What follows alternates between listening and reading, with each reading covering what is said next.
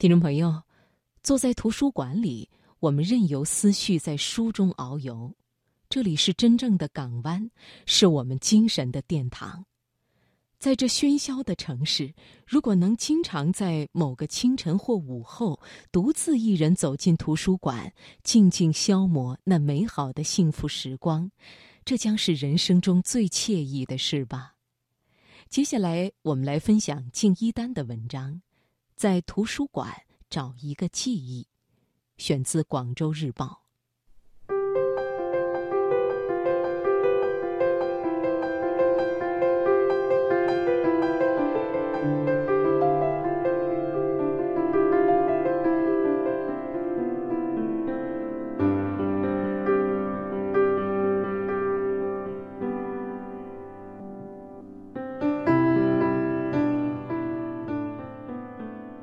上中学时，每天上学都路过黑龙江省图书馆。图书馆大门紧闭，像个空城。路过省图书馆时，我在猜想，里面什么样呢？还有什么书？大约在一九七二年初，一位同学悄悄招呼几个女生，他的邻居是省图书馆的工作人员，想找几个学生到省图书馆义务劳动，整理图书。我们去了，彼此心照不宣，可以进图书馆了，可以进书库了，也许还可以带书回家呢。这是最吸引我们的。我被安排到社科书库，那是一个很大的地下书库，书架顶天立地，书库封存很久了，散发着书和灰尘混在一起的味道。我们按照工作人员的指点。挪书上架摆书，理论的、历史的看不懂，还有几大排书架是文学类的，这里是最吸引我们的。我第一次看到这么多书，《安娜·卡列尼娜》《战争与和平》《静静的顿河》《红与黑》《简爱》。收工了，图书馆允许我们带一两本书回家，还嘱咐不要告诉别人。我们有点兴奋，有点窃喜，这成了我们几个同学间的秘密。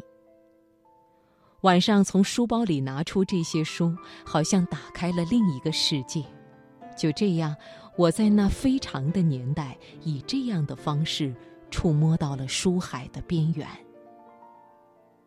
一九七二年三月，爸爸给妈妈的信中这样写道：“一丹还是每天去图书馆半天。”从这短短一句话可以看出，天天去图书馆已经是那时的常态了。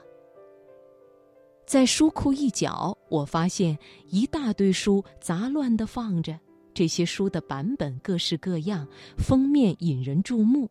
仔细看，都是美术类的画册。翻开来，油画、素描、雕塑、教堂的穹顶画，还有摄影作品。眼花缭乱中，我看到了大卫·维纳斯的雕塑，还看到了裸体的素描。我呆住了，眼睛看着画面，心里却在想：我能看吗？该看吗？心砰砰跳着，看看周围没人，又翻开两本。隔天有机会，又去翻两本。我在文字说明里认识了艺术大家的名字，感受着世界名作的魅力。我情不自禁地被这些画册吸引，却不敢和人谈起，说不清那画册里的作品具有怎样的魔力。我偷偷摸摸地去看了一次又一次。后来有同学悄悄问：“看过那些画吗？”“嗯，你呢？”彼此一问，原来我们都悄悄地去看过了。很多年以后，我已经人到中年，在意大利，在希腊，我看到了那些美术作品的原件。站在那些作品面前，我热泪盈眶。多年前的情景回到眼前，重新唤起的不仅是视觉的记忆，还有嗅觉记忆。我好像又闻到了黑龙江省图书馆书库里书和灰尘混在一起的味道。我好像看到一个女生怯生生地走进那些作品的样子。我看到了曾经的年代，曾经的自己。我为那时的自己委屈，那时正年轻，我本该在那美好的年华里，在阳光下尽情享受这些文化珍宝，而在那年代，我却只能以那种心情、那种方式偷偷接近。即使是这样，我在同龄人当中也算幸运的，还有很多人连走近的机会都没有。十六七岁时的这段经历一直藏在我心里。六十岁的时候，我见到了黑龙江省图书馆的馆长，讲起了这段往事。